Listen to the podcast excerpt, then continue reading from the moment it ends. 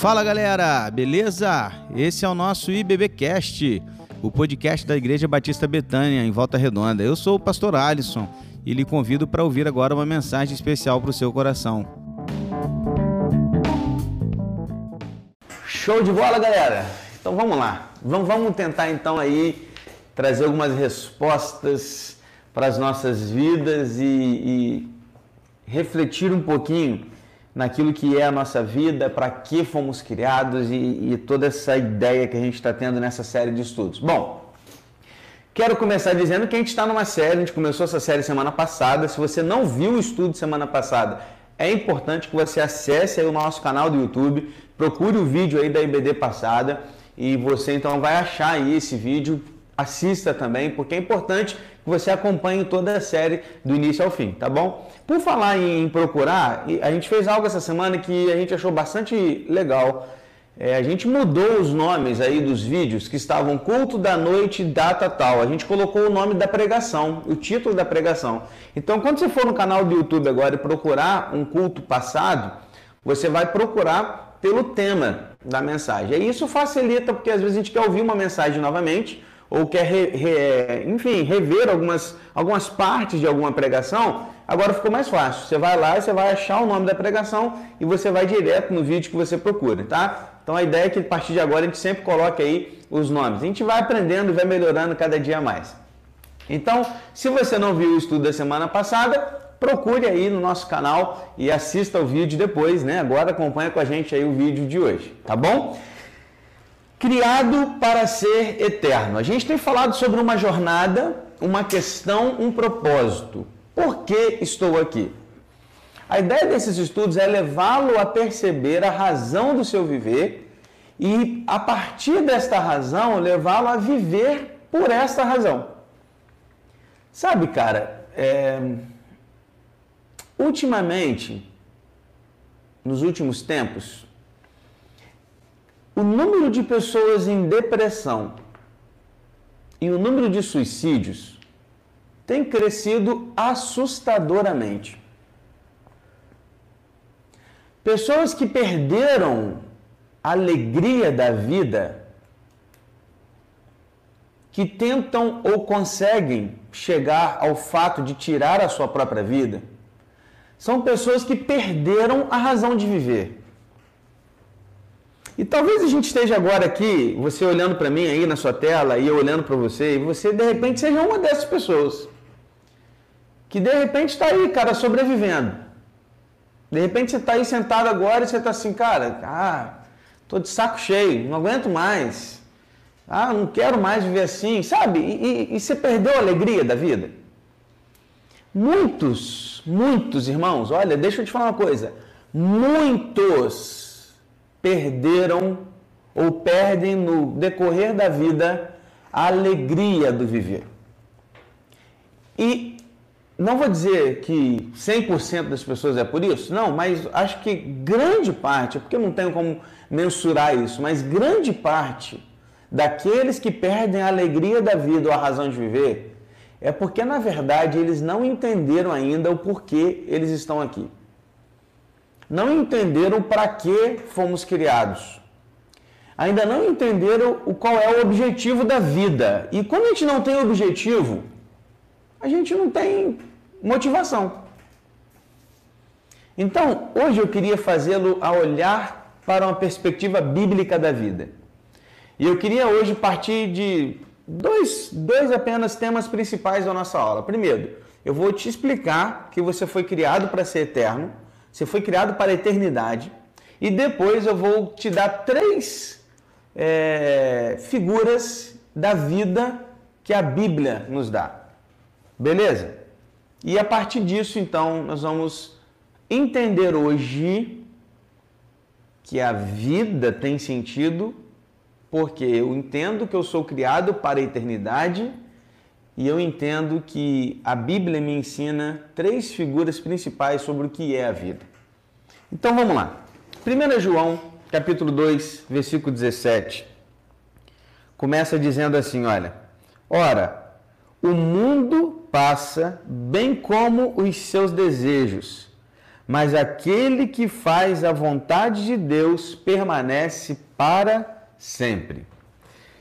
Criado para ser eterno. Perceba que João, aqui, ao escrever a sua carta, ele está deixando claro que todas as coisas vão passar, que o mundo vai passar, os desejos desse mundo vão passar e, e tudo que mais nele existe vai passar. E olha que nós estamos falando de alguém que escreveu também o Apocalipse.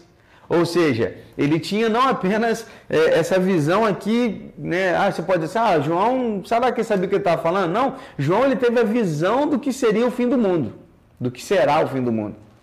Então, a gente está olhando para um texto em que ele está deixando claro para a gente o seguinte: olha, tudo isso vai passar. Então preste atenção, você não foi criado para esta vida, você foi criado para a eternidade. E isso já começa a, a trazer luz a uma questão principal que a gente precisa perceber hoje. Bom, se eu não fui criado para esta vida, mas eu fui criado para a eternidade, eu preciso olhar para essa vida como ela realmente é. Enquanto você não entender que esta vida é uma preparação para a próxima, a sua vida não terá sentido. Enquanto você não entender, querido, que o que você vive aqui não é eterno, mas é passageiro, porque o que é eterno virá depois. Não terá sentido esta vida para você. É aquilo que Thomas Browne, e não Browne de, né, do sorvete lá, não, Browne é o nome do cara. Thomas Browne disse que a vida é apenas um parêntese na eternidade. E aí, meu irmão, primeira coisa que a gente precisa entender, cara, nós fomos criados para sermos eternos. Quando Deus nos criou, Ele nos fez a sua imagem e semelhança. E assim como Eclesiastes 3,11 diz que Deus fez tudo formoso no seu devido tempo e também pôs a eternidade no coração do ser humano, sem que este possa descobrir as obras que Deus fez desde o princípio até o fim. Veja, Deus pôs a eternidade no coração humano. Sabe essa impressão que a gente tem de que a gente nunca vai morrer? Sabe? Parece que a gente tem aquela ideia de que, cara, ah, e a vida a gente nunca vai morrer. Ninguém pensa assim, ah, vou morrer uma hora. Não, a gente está sempre o tempo inteiro pensando que a vida vai continuar e esse dia nunca vai chegar. Na verdade, esse desejo da eternidade que está no nosso coração nos faz pensar assim. É por isso que quando alguém morre, alguém que a gente ama morre, a gente sofre muito. Por quê, pastor? Porque a verdade é que no nosso coração nós estamos ansiando pela eternidade. A gente acha que a vida não vai acabar. Mas você precisa entender que o seu corpo terreno é apenas uma residência temporária do seu espírito. Eu gosto muito de uma. Uma vez eu já falei isso aqui com os irmãos, num culto. E eu já disse o seguinte: olha, você não tem alma. Você é alma. Você tem um corpo. Fez sentido? Você não tem alma. Você é alma. Na verdade, você tem é um corpo. Porque a alma, ela vai voltar para Deus. O espírito vai voltar para Deus. E o seu corpo, que foi desintegrado aqui na terra, ele vai ficar. Mas a sua alma vai voltar para aquele que te criou. Comece a entender, então, tá, tá ficando mais claro isso? Que na verdade a vida aqui, ela é uma questão temporária. Porque na verdade nós somos criados para a eternidade. É aquilo que 2 Coríntios 5,1 diz. Pois sabemos que se a nossa casa terrestre deste tabernáculo se desfizer, Paulo está falando do corpo, tá? Não está falando da casa, casa, está falando do corpo. Então ele fala, pois sabemos que se a nossa casa terrestre desse tabernáculo se desfizer, temos da parte de Deus um edifício, uma casa não feita por mãos humanas eternas nos céus. Ou seja, Deus tem preparado para você algo imensamente maior. Que não será temporário, mas será eterno. É por isso que C.S. Lewis disse que existem dois tipos de pessoas: as que dizem a Deus, seja feita a sua vontade, e aqueles a quem Deus diz, então tá, faça do seu jeito. A grande questão é que, tragicamente, muitos não suportarão a eternidade sem Deus, porque não escolheram viver aqui na terra com Deus. Querido, você começará a viver à luz da eternidade e isso lhe dará uma nova perspectiva de como lidar com cada relacionamento, tarefa ou circunstância. Então preste atenção. Olha para a sua vida agora. E pense comigo. Se essa minha vida é temporária, e na verdade eu fui criado para ser eterno, como eu tenho lidado com as circunstâncias da vida, como eu tenho lidado com os meus relacionamentos? Como eu tenho tratado os meus familiares? Entendendo que, na verdade, a minha vida ela é para a eternidade e não para este mundo. Começa a fazer diferença, porque se a minha vida fosse só para esse mundo, e, e se fosse muito claro, e se fosse a verdade, se fosse a verdade, que só teríamos esta vida e depois da morte acabou, a gente podia viver do jeito que a gente quisesse. Porque aí, cara, já acabou, acabou, acabou e, né? Não, não é essa a ideia. Quando eu começo a entender que, na verdade, a minha vida ela é eterna, e aí que a gente vai aprender daqui a pouco as, as figuras que a Bíblia tem para a vida, eu começo a perceber que, na verdade, eu preciso mudar a minha maneira de viver aqui. Porque não se trata só daqui, se trata da eternidade. Quanto mais próximo você viver de Deus, menor todo o resto parecerá. É por isso que Paulo diz lá em Filipenses 3,7 o seguinte: Mas o que para mim era lucro, isto considerei perda por causa de Cristo. Filipenses 3,7. O que, que Paulo está falando? Cara, o que na minha vida toda eu achei que era o, puxa vida, meu irmão, tudo que eu preciso. Eu achei que os meus diplomas eram tudo. Eu achei que, que, sabe, conquistas eram tudo. Eu achei que os meus troféus eram tudo. E eu percebi que, na verdade, tudo isso não é nada. Não é nada perto daquilo que Cristo fez por mim, perto daquilo que Cristo tem preparado para mim. Faz toda a diferença? Faz toda a diferença olhar assim. A questão é que o aspecto mais prejudicial da vida contemporânea é o raciocínio em curto prazo. O que vemos hoje é apenas a ponta do iceberg. A eternidade é todo o resto que você não vê sob a superfície. Só que a gente tem um péssimo hábito de viver a curto prazo. Tanto é assim que recentemente a gente teve um estudo sobre finanças e a gente percebeu que, na verdade, a gente não guarda para o futuro. A gente só pensa no curto prazo. A gente quer viver o aqui e o agora, o hoje. Perceba que se a gente vive assim para uma vida que vai acabar, quanto mais a gente não está se preparando para aquela que é eterna. Há muita gente que gosta de dizer assim: a vida é muito curta, eu preciso aproveitá-la o máximo que eu puder. Porque a vida é curta. E com essa desculpa, fazem coisas das quais Deus não quer, fazem coisas das quais Deus não se agrada. Só que eu preciso pensar que, na verdade, a eternidade ela é muito longa. Então, eu preciso me preparar para ela. Então, pare de pensar que a vida é muito curta e que você precisa aproveitá-la. E comece a pensar que a eternidade é muito longa e você precisa se preparar para ela. Porque você não foi criado para essa vida. Você foi criado para a eternidade. Somente um tolo passaria pela vida despreparado para o que todos sabemos que acabará acontecendo você deve pensar mais a respeito da eternidade e não menos. Sabe por quê? Porque Tiago diz que o que é a vida de vocês? Vocês não passam de uma neblina ou uma fumaça que aparece por um instante e logo se dissipa. Você já passou aqui na, na ponte aqui perto do rio, de manhãzinho, quando está frio, aquela neblina do rio ela vem subindo, né? E aí, de repente, ela acaba. Por quê? Porque a neblina ela se dissipa facilmente. Sabe quando você está fazendo aquele cafezinho em casa, que você já deve ter feito aí, ou de repente está até passando agora, e aí o seu bule ou a sua chaleira começa a soltar aquela fumacinha, você vê ela só por um pedaço, porque depois ela some. Assim é a sua, é a minha, é a nossa vida nessa terra. Tudo mais é eternidade.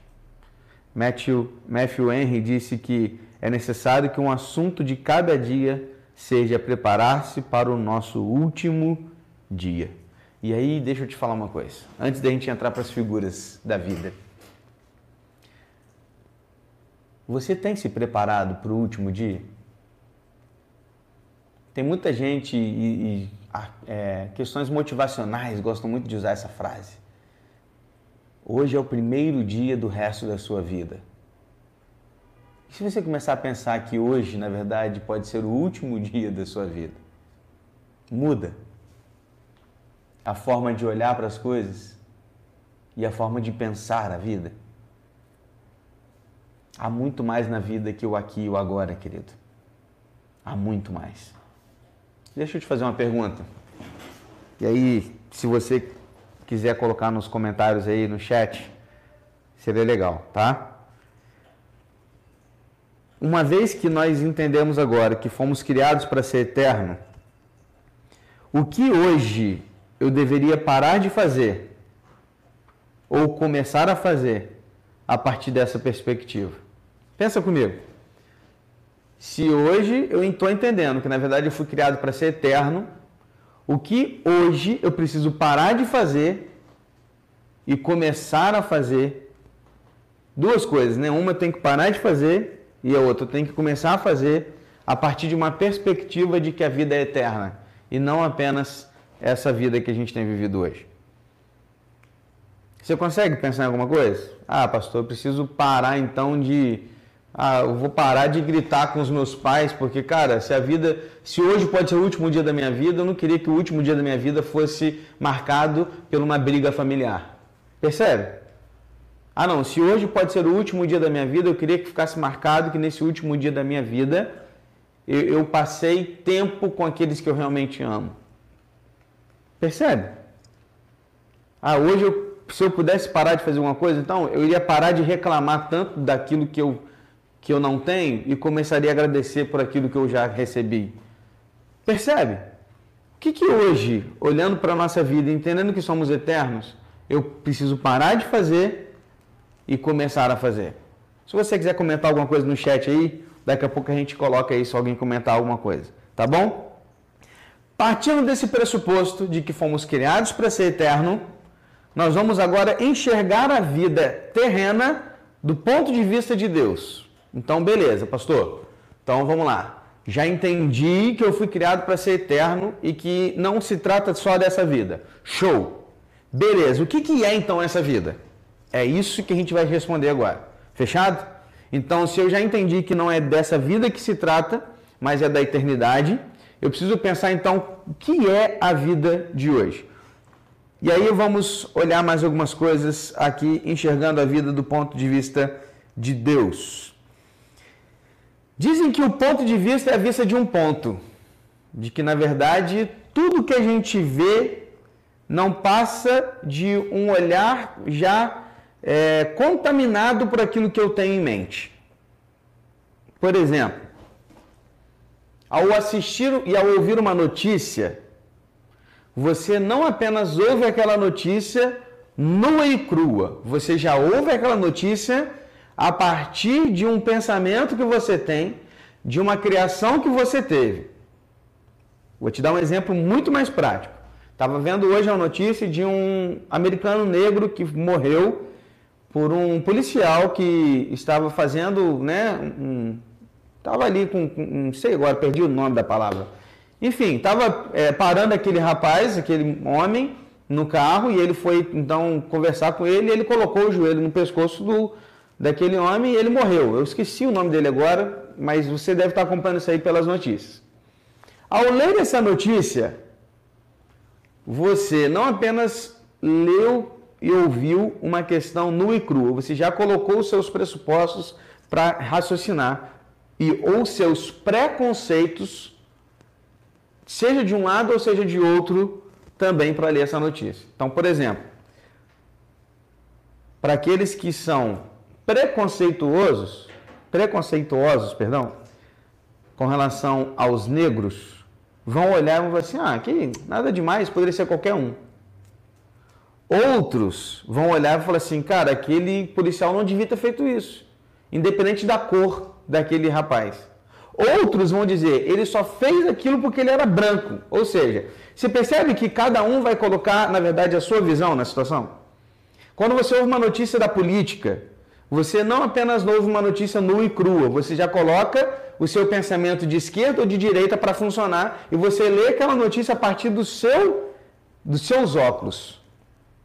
O que, que eu estou querendo te mostrar?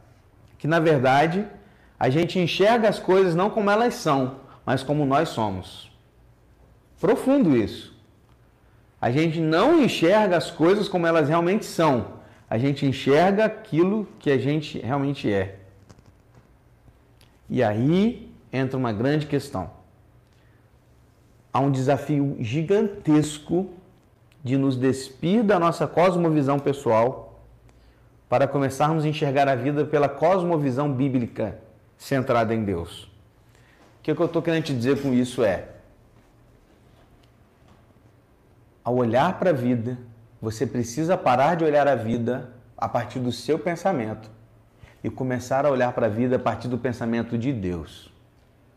E é isso que eu quero te levar a pensar hoje.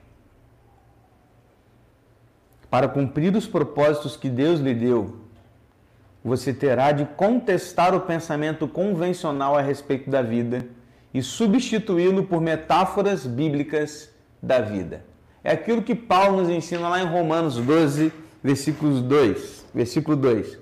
Não vivam conforme os padrões deste mundo, mas deixe que Deus os transforme pela renovação da mente, para que possam experimentar qual é a boa, agradável e perfeita vontade de Deus. Então preste atenção. Hoje eu quero levá-lo a perceber que a vida, a Bíblia nos ensina que a vida são três coisas, três figuras diferentes para a vida terrena. Tá? Pastor, não existem outras? Existem, mas eu queria, na verdade, focar aqui em três apenas. Tá? E Romanos 12, 2, Paulo vai nos dizer o seguinte: olha, preciso que você comece a transformar sua mente a partir da perspectiva bíblica da vida. É isso. Beleza? Primeira coisa, a vida na Terra é um teste. A vida na Terra é uma prova, é um teste. Deus continuamente testa pessoas quanto ao seu caráter, fé, obediência, amor, honestidade e lealdade, por exemplo. Palavras como provações, tentações, refinar, testar, ocorrem mais de 200 vezes na Bíblia. Nós não conhecemos todos os testes de Deus para nós, mas nós sabemos que seremos testados por grandes mudanças, por promessas retardadas, por problemas impossíveis, orações não respondidas, críticas imerecidas e até mesmo tragédias sem sentido. Exemplos. Abraão, por exemplo, foi testado por Deus quando Deus olhou para ele e disse: Abraão, eu quero que você vá lá me sacrificar o seu filho Isaac. Abraão pegou as coisas e foi lá fazer o que Deus havia lhe mandado. Era um teste. Abraão passou no teste. Sansão reprovou no teste. Quando, por exemplo, Deus disse a ele: Olha, você não pode tocar em cadáver, você não pode beber nada da fruta da vide e você não pode cortar o seu cabelo. E ele perdeu as três coisas e ele reprovou no teste.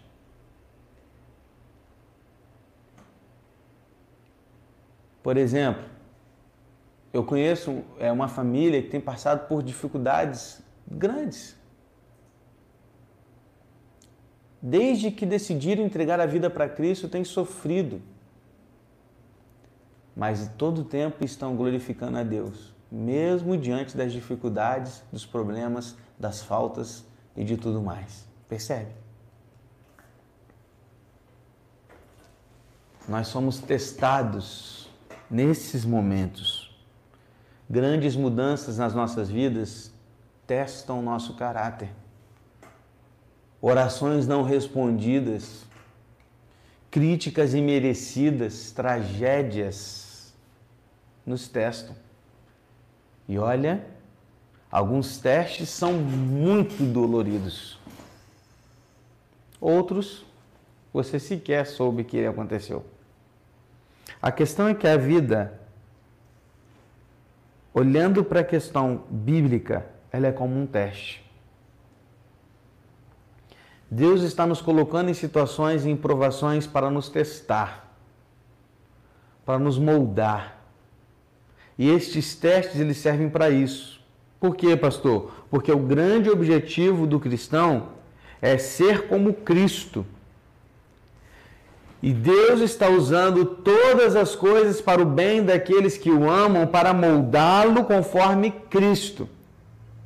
Então, essas todas as coisas significam qualquer coisa como orações não respondidas, tragédias, críticas imerecidas, problemas que a gente não esperava, pandemia, isolamento social, não poder ir à igreja, são testes.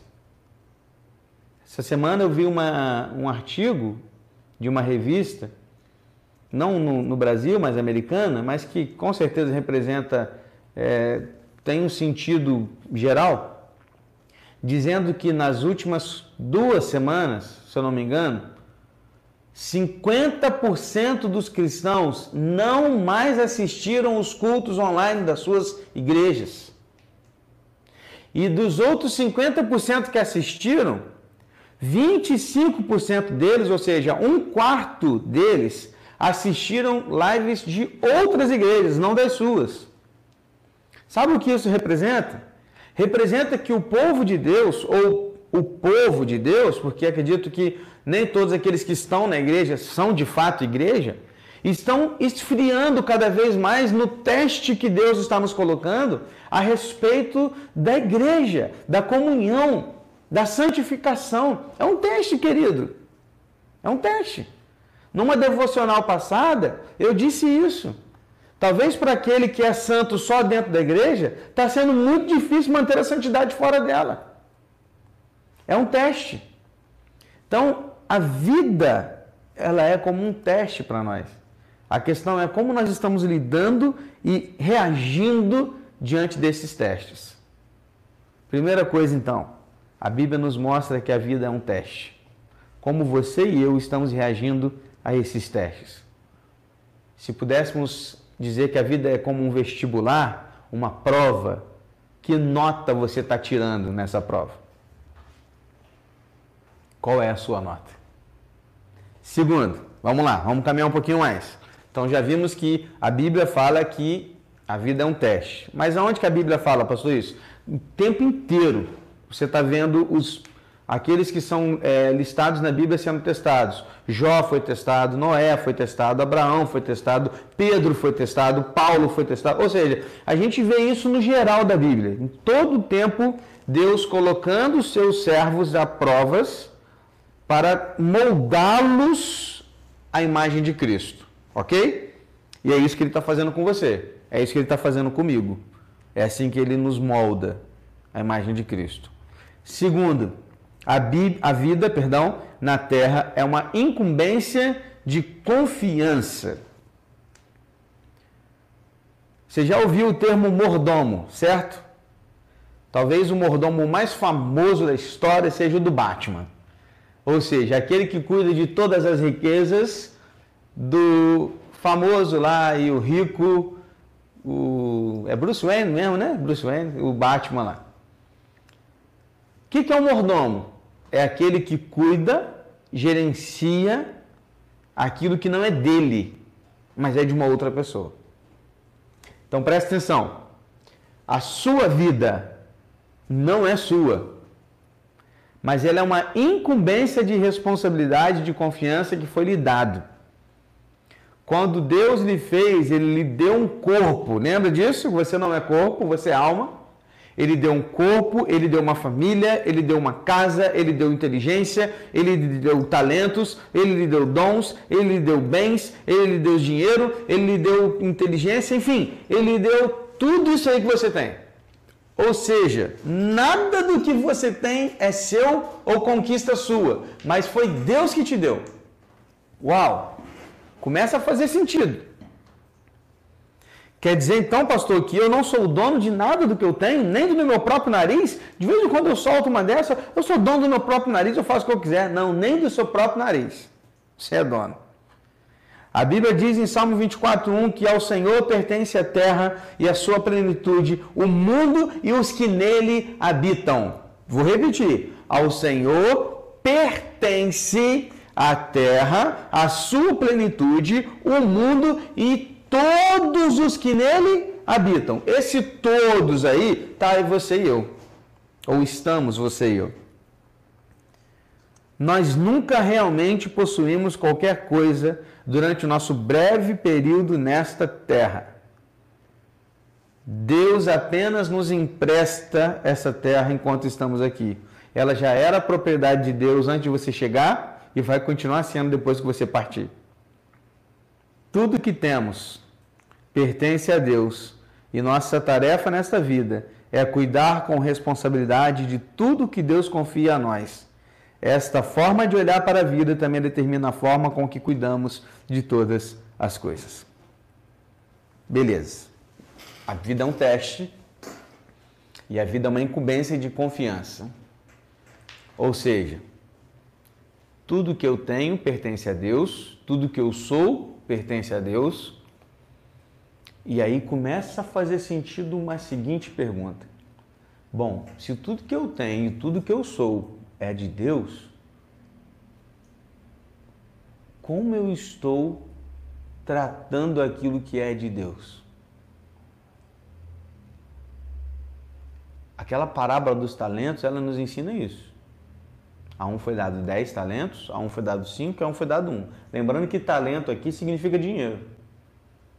Aquele que tinha 10 trabalhou e multiplicou para mais 10. O que tinha 5 conseguiu mais 5, o que tinha 1 escondeu. E aí quando o chefe voltou, o dono voltou, inesperadamente, ele parabenizou o que tinha 10, o que tinha 5, e aquele que tinha 1 escondeu, ele lançou fora. O que você tem feito com aquilo que Deus tem te dado? O que você tem feito com a sua vida? O que você tem feito com os seus bens?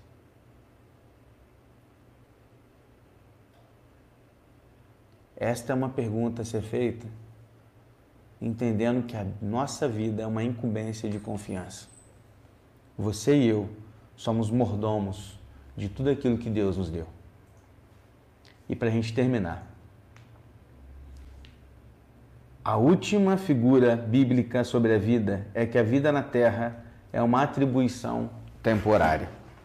Jó 8,9 diz: Porque nós somos de ontem e nada sabemos, pois os nossos dias sobre a terra são como a sombra. A terra é apenas uma residência temporária você não ficará aqui por muito tempo, então não se apegue muito. Uma hora vai chegar, sua hora vai chegar, a minha hora vai chegar. Então não fique se apegando a essas coisas.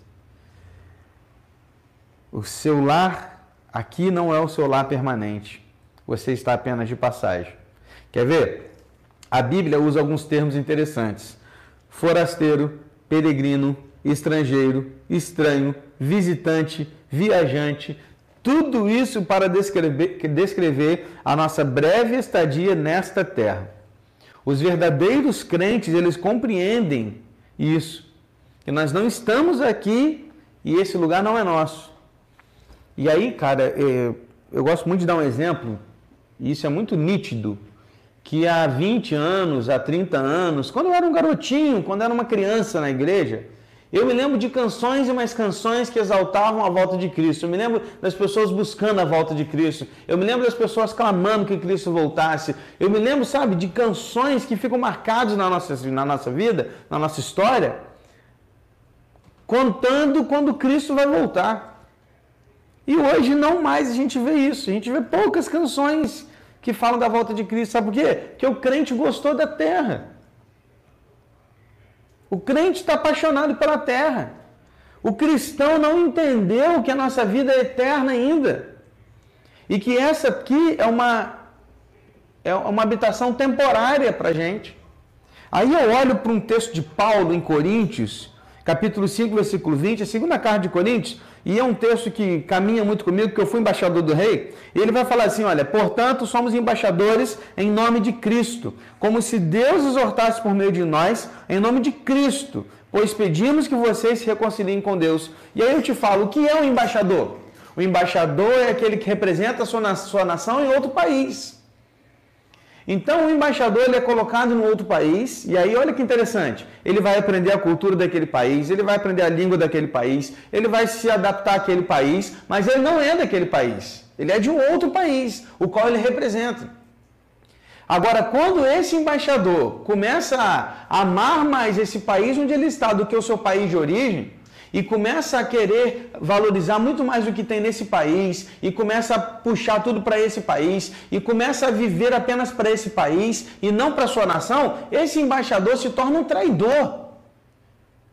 Ele está traindo a sua nação de origem por aquela qual ele está de forma temporária. Queridos, assim é muito, a grande maioria dos cristãos é como um embaixador que traiu a sua nação.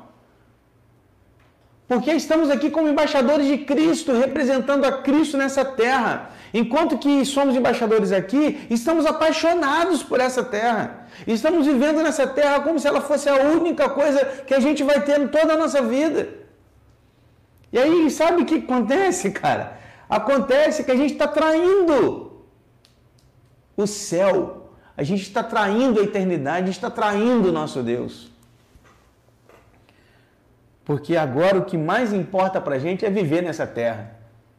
Só que isso está errado. O fato de a terra não ser o nosso lar definitivo explica porque, como seguidores de Jesus, experimentamos dificuldades, aflições e rejeições neste mundo. Faz sentido agora, pastor, por que eu sofro tanto nesse mundo? Sabe por quê? Para você se lembrar que esse mundo não é seu. Pastor, por que, que eu tenho tanto sofrimento? Por que, que eu passo por tanta dificuldade? Por que, que tanta tragédia? É para te lembrar que esse mundo não é seu. É para te lembrar que aqui você não vai ser feliz. É para te lembrar que aqui não é o final. É para te lembrar que tem algo muito melhor para você, querido. Tá entendendo? Para impedir que fiquemos muito apegados à terra, Deus nos permite sentir uma substancial quantidade de descontentamentos e desgostos na vida anseios que jamais serão satisfeitos deste lado da eternidade. Você nunca será plenamente satisfeito nessa terra, porque somente na eternidade você irá vislumbrar a imagem de Deus como ele realmente é, e somente isso poderá lhe dar plena satisfação. Faz toda a diferença olhar para a vida assim. Eu começo a olhar então que as minhas dificuldades, as minhas tragédias, os meus problemas, tudo aquilo que eu passei de ruim na vida é tudo para me mostrar que na verdade, cara, essa não é a minha terra. Essa não é a minha terra. C.S. Lewis comentou que é tudo que não é eterno é eternamente inútil. 2 Coríntios 4, 16 e 18, Paulo fala assim: Por isso não desanimamos, pelo contrário, mesmo que o nosso ser exterior se desgaste, o nosso ser interior se renova dia a dia, porque a nossa leve e momentânea tribulação produz para nós um eterno peso de glória, acima de toda comparação na medida em que não olhamos para as coisas que se veem, mas para as que não se veem, porque as coisas que se veem são temporais, mas as que não se veem são eternas. Uau! O que Paulo está dizendo é que, olha, essa casca aqui está se desgastando todo dia. Todo dia eu acordo mais velho, não é verdade? Fazer aniversário é tão bom, né? E é saber que você não tem menos um ano de vida. É, cara, é, é saber que você está se envelhecendo. Você está envelhecendo. Todo dia que você acorda, você envelheceu um pouquinho mais. E a Bíblia está me ensinando isso, ó, esse corpo aqui está se desgastando. Mas quanto mais esse corpo se desgasta e eu me aproximo de Cristo, o meu interior se renova. Porque é disso aqui que se trata a vida. Tem uma historinha que com certeza você de repente já ouviu. Conta-se de um missionário que por 30 anos dedicou sua vida no campo. Passou fome, passou muita dificuldade, ficou 30 anos longe da família, longe da sua terra, longe da sua casa, longe dos seus, dos seus da sua igreja. E 30 anos depois ele voltou para casa, aposentado. Ele entrou dentro de um avião e voltou então para sua terra. E quando ele estava voltando para sua terra e perto já do, né, do aeroporto, ele pousou o avião. E aí depois que ele pousou o avião, ele tinha um monte de gente lá do lado de fora, cheio de faixa. Seja bem-vindo, que bom que você voltou e tal. Então, um monte de faixa lá. E ele ficou assim: Uau, que isso! Só que foi só por um segundo. Que de repente os comissários de bordo chegaram e falaram assim: pedimos a atenção de todos e pedimos a compreensão e a paciência de vocês, que nós precisaremos primeiro desembarcar um funcionário, ou não me lembro agora se era um funcionário, um tipo de um ministro que está com a gente aqui e ele está voltando para casa depois de algum tempo. E esse ministro, então, ele vem e está sendo recepcionado por uma equipe toda do governo que preparou para recebê-lo e tal. Então a gente precisa que eles desçam primeiro. E aí então o missionário entendeu que na verdade toda aquela recepção não era para ele era para esse ministro que estava voltando para casa também. E aí ele começou a, dentro de si, pensar assim: puxa vida, queria tanto voltar para casa e ser bem recebido. Puxa vida, tanto tempo que eu dediquei minha vida no Senhor e agora volto para casa e está assim. Nossa, eu não sou nada, eu não sou ninguém, eu não valho nada. Ele começou a pensar isso, aí de repente ele ouviu uma voz assim falando no coração dele, na cabeça dele assim, ó: Filho, quem disse que você já chegou em casa? E aquele missionário, naquele momento, renovou suas forças e entendeu que, na verdade, a casa dele é a eternidade. Se você começar a viver a sua vida pensando assim, muita coisa vai mudar. Se você começar a entender, querido, que a vida é difícil sim, que nós sofremos injustiças e que tudo isso que passa, na verdade, é apenas para nos lembrar que essa vida não é tudo que nós teremos. E começar a entender que na morte você não vai abandonar sua casa, mas você vai para casa. Vai fazer toda a diferença. Começa a surgir dentro de nós uma razão de viver.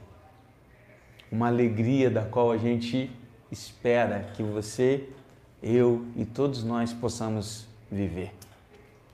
Porque você foi criado para a eternidade.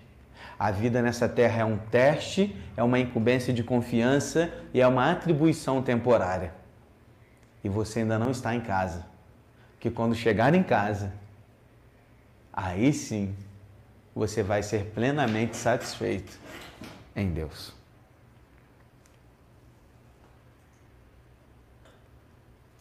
Como tem sido a sua vida hoje? Talvez você esteja assistindo aí esse estudo e agora a gente vai orar. E você de repente está assim, poxa, realmente a minha vida não tem tido muito sentido. Talvez porque até aqui você ainda não percebeu o que realmente é a vida. Nessa jornada que a gente está começando, e é o segundo estudo apenas, eu queria fazê-lo a entender, levá-lo a entender isso. Você não está em casa. Cara, comece a viver a sua vida dessa forma. Você vai encontrar razão e alegria de viver percebendo que você foi criado para a eternidade. Essa vida é só um teste. É uma incumbência de confiança uma atribuição temporária, porque um dia isso tudo aqui, olha, isso vai acabar. Mas a nossa alma, nosso espírito vai voltar para casa. E quando esse dia chegar, oh Pai, quando esse dia chegar, Não vai ter um segundo que você vai olhar para trás e falar assim: glória a Deus. Tudo que eu passei lá, tô nem aí, porque aqui é muito melhor. Muito melhor.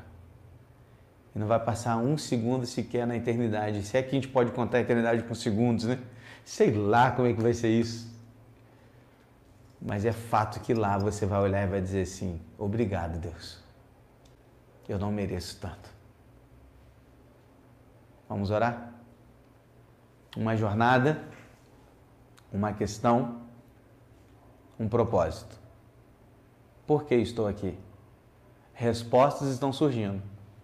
Estou aqui porque Deus me criou para ser eterno e me colocou nessa vida para um teste, para uma incumbência de confiança e para uma atribuição temporária, porque em toda essa atribuição temporária Ele está me moldando a imagem de Cristo. Porque a minha casa é na eternidade. Vamos orar?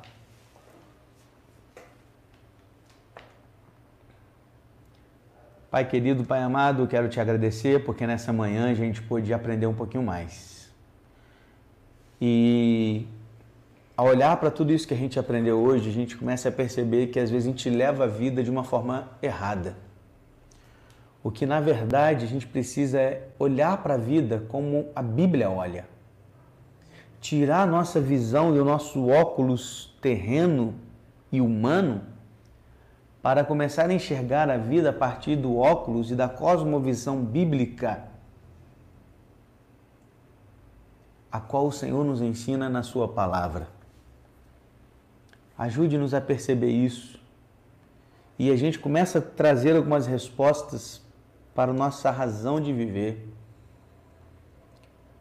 que não é conseguir o melhor carro, a melhor casa, ser o melhor profissional. Não, tudo isso tem a ver com aquilo que a gente cuida dos talentos e daquilo que Deus tem me dado. Mas entender que, na verdade, cuidar e fazer isso muito bem é apenas para glorificar a Deus, aquele que me deu todas as coisas. Ajuda-nos a, a entender a vida dessa forma. E eu te peço que o Senhor continue a nos ensinar nessa manhã e durante todo esse dia. Assim nós oramos. Em nome de Jesus. Amém, sim. Amém, queridos? Tem alguns comentários aí, Dudu, para a gente colocar? Aí para a gente terminar, olha, o Lauro colocou aí, a eternidade começa aqui, a dependência, independendo desta vida dela, ela será plena, maravilhosa e abundante, porque lá desprovido do mal que há aqui, é verdade.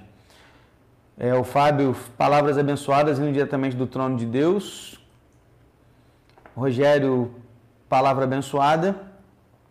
Que mensagem linda. Alguma coisa mais aí que a gente teve? Acho que é esse, Gilmar. Esse sermão vai de encontro ao livro de Rick Warren, Uma Vida com Propósito. Sim, Gilmar, na verdade, boa parte dos estudos estão sendo baseados nesse livro. Inclusive, o arquivo aí que vocês estão recebendo está escrito aí, baseado no livro de Rick Warren, Uma Vida com Propósito. Muito bem colocado. Aliás, o link foi colocado aí no chat, né, Dudu? Foi colocado aí no chat. Depois nós vamos colocar também aí na descrição do vídeo para que você possa baixar o arquivo e guardar nos seus arquivos aí também, tá bom? Acho que são esses, muito bom, sabe as palavras, William. Sandoval, que possamos agradecer o que temos, amém, por isso. E Bernadette aqui coloca, Deus sempre fala comigo através da sua vida, pastor. Glória a Deus por isso, irmã Bernadette. Benção demais. Que bom que você ficou aí, que bom que você esteve conosco durante essa EBD. É, quase uma hora aí juntos, estudando e eu quero agradecer a Deus pelas suas vidas. Que Deus abençoe muito vocês, tá bom? Até mais à noite, 19 horas. Não perca nosso culto. Estaremos juntos com coisas lindas, surpresas e, acima de tudo, um culto que glorifique o nome de Deus, tá bom? Deus abençoe e até mais. Tchau, tchau.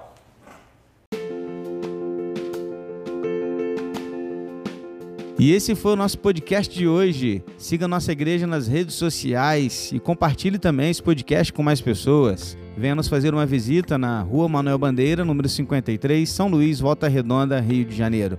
Um abraço e até mais.